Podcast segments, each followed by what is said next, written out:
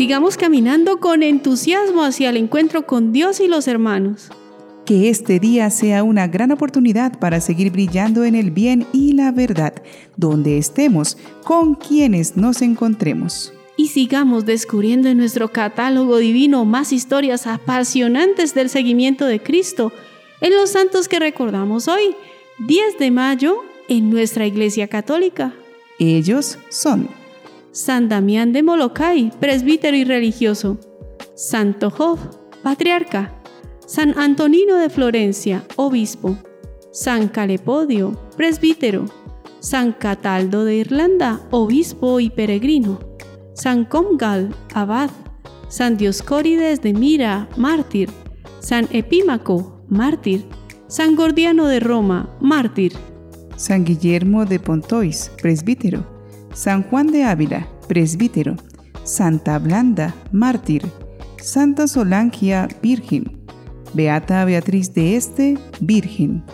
Beato Enrique Rebuschini, presbítero y religioso. Beato Iván Mers, laico. Y Beato Nicolás Albergati, obispo.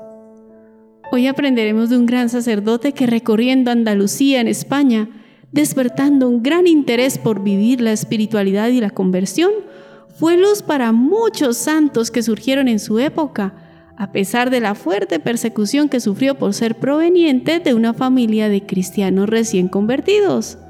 Pero su gran virtud lo llevó a ser patrono de los sacerdotes diocesanos. Él es San Juan de Ávila. Juan nació en Almodóvar del Campo, Ciudad Real, en España, el 6 de enero de 1499 o del 1500. En el año 1513 fue a estudiar leyes a Salamanca Regresó a casa después de cuatro años y aconsejado por un franciscano estudió filosofía y teología.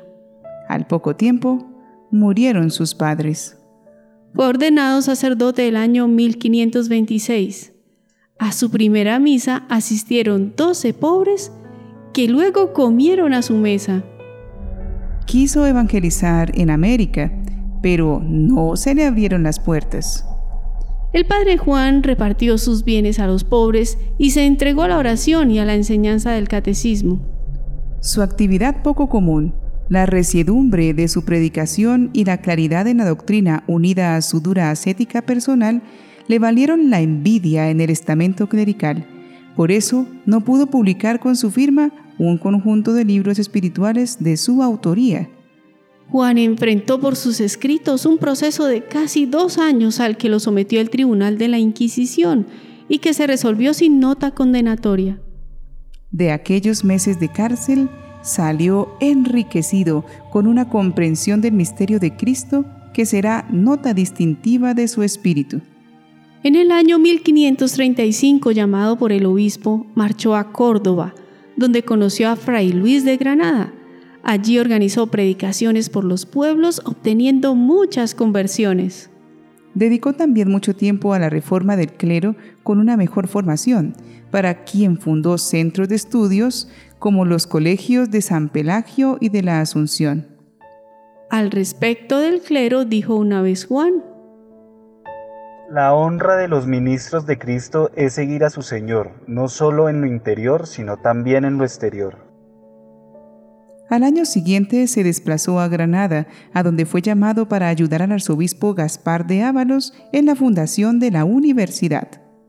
En esa ciudad tuvo lugar la conversión de San Juan de Dios, quien después de haber escuchado la predicación del padre Juan de Ávila, decidió dedicar su vida a los pobres, enfermos y menesterosos.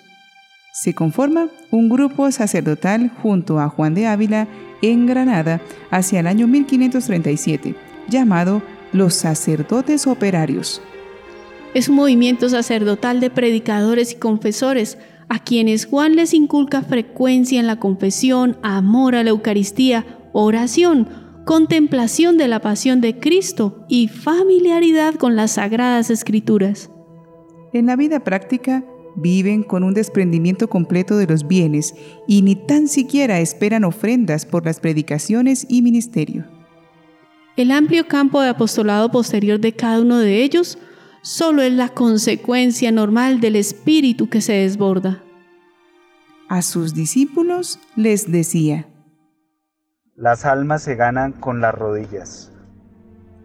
Juan acudió a Baeza en Jaén en el año 1539, donde ayudó en la fundación de la universidad, quizás su fundación más célebre. En todas las ciudades por donde pasaba, Juan de Ávila procuraba dejar la fundación de algún colegio o centro de estudios para sacerdotes, tres colegios mayores o universidades y once colegios.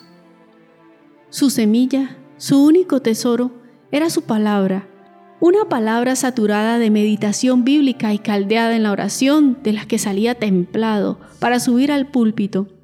Predicó en ocasiones solemnes y en catedrales y mucho más en templos rurales y en plazas. Sus sermones son ricos en doctrina y al mismo tiempo realistas y acomodados al pueblo que le escucha. Instruye, persuade y conmueve. Reprocha amorosamente en sus sermones. En ellos resuenan las verdades fundamentales, la redención, el misterio de Cristo, la gracia y el pecado, la conversión, y cuando se dirige a sacerdotes, la vocación, el cumplimiento de los deberes pastorales, el ejemplo, la celebración eucarística, el celo pastoral. Tan popular es su figura, tan evangélico su mensaje, tan claro su ejemplo, tan sincera su entrega y tan cargados de frutos su celo, que el jesuitismo naciente se plantea seriamente incorporarlo a sus filas para el bien de la Iglesia y del reino. Será el mismísimo jesuita Villanueva, encargado por San Ignacio de Loyola, del negocio de estudiar la conveniencia y de invitarlo a incorporarse a ellos, quien llegó a comentar con veraz y certera intuición después de haberle tratado por algún tiempo. En tanta conformidad, no parece que haya otro acuerdo, o que Él se una a nosotros, o que nosotros nos unamos con Él. Desde 1551 comenzó a sentirse enfermo las molestias de su enfermedad le obligaron a residir en Montilla hasta su muerte. Su retiro le dio la posibilidad de escribir con calma sus cartas y preparar mejor sus sermones y tratados. Las cartas de Juan de Ávila llegaban a todo rincón de España e incluso de Roma. De todas partes le pedían consejo obispos, personas de gobierno, sacerdotes y seminaristas, discípulos, conversos, personas humildes, enfermos, religiosos y religiosas. Estuvo relacionado con otros grandes santos del siglo de oro español, Francisco de Borja, Pedro de Alcántara y Teresa de Jesús. Esta última le dio a examinar el libro de su vida. Una de las virtudes principales del padre Juan de Ávila fue su gran amor a la Eucaristía. Ya enfermo, quiso ir a celebrar misa en una ermita, pero por el camino se sintió imposibilitado. Entonces el Señor se le apareció en figura de peregrino y le animó a llegar hasta la meta. En una de las últimas ocasiones en que celebró la misa, le habló el crucifijo. Perdonados te son tus pecados. Murió el 10 de mayo de 1569 repitiendo los nombres de Jesús y María. Fue beatificado en 1894. Fue declarado patrono del clero secular español en 1946 y fue canonizado en 1970. En el año 2012 se le declaró doctor de la Iglesia. Oremos junto a este pastor que animó a tantas almas inquietas por alcanzar la santidad para seguir sin cansancio a Cristo. Oh pastor bendito, ¿Cómo curas a la oveja lastimada y cansada? ¿Cómo vuelves por el cristiano que te va siguiendo y va cansado y sudando y no deja de seguir tus pasos y le ayudas a pasar el camino como un buen pastor? Yo quiero seguir a Jesús por el camino que me indique, amar sus misericordias, recibir sus consuelos.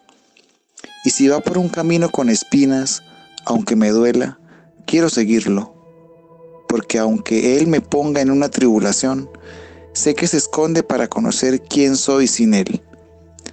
Que yo no dude de su gran amor, de las gracias que son para mí los problemas y las espinas. Quiero ir detrás de mi pastor y descansar a su lado, sabiendo que Él siempre me ama, me protege de todo mal y no separarme más de Él. Amén.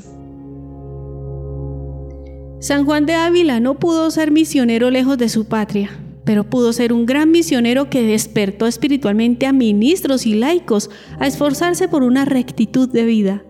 Nosotros también podemos hacer lo mismo, evangelizando en nuestro metro cuadrado, con una vida ejemplar y sobre todo con una humildad que nos ayude a responder con firmeza a la misericordia de Dios que nos perdona y nos espera mejores. La conversión no termina. Cambiemos primero nosotros y así logramos ayudar a cambiar el mundo. San Juan de Ávila, ruega por nosotros.